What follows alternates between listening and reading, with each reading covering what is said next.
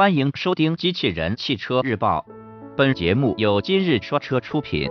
欢迎搜索关注“今日说车”栏目，了解汽车圈新鲜事。朗胜运动版在海外推新车型，新闻内容来自汽车之家。日前，路虎在海外市场发布了新款揽胜运动版车型，在此次改款中。新车增加了一款搭载 2.0T 柴油直列四缸发动机的新入门版车型，该车型也是路虎揽胜运动版自2005年诞生以来所推出的排量最小的车型之一。国内市场还有搭载 2.0T 汽油发动机的入门级车型。据悉。新车搭载的是一台来自捷豹路虎 Engine M 系列的2.0升直列四缸柴油涡轮增压发动机。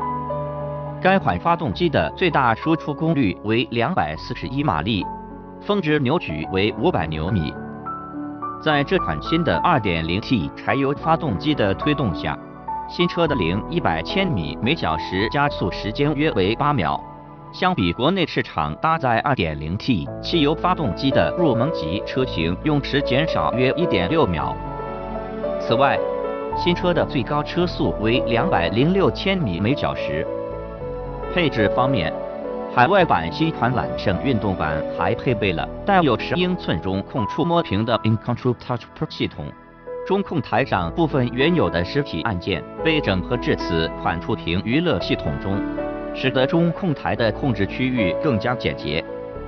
此外，新车还增加了多项科技配置，如低摩擦起步功能、拖拽辅助系统、盲点监测、预碰撞预警制动，以及智能限速功能。播报完毕，感谢关注。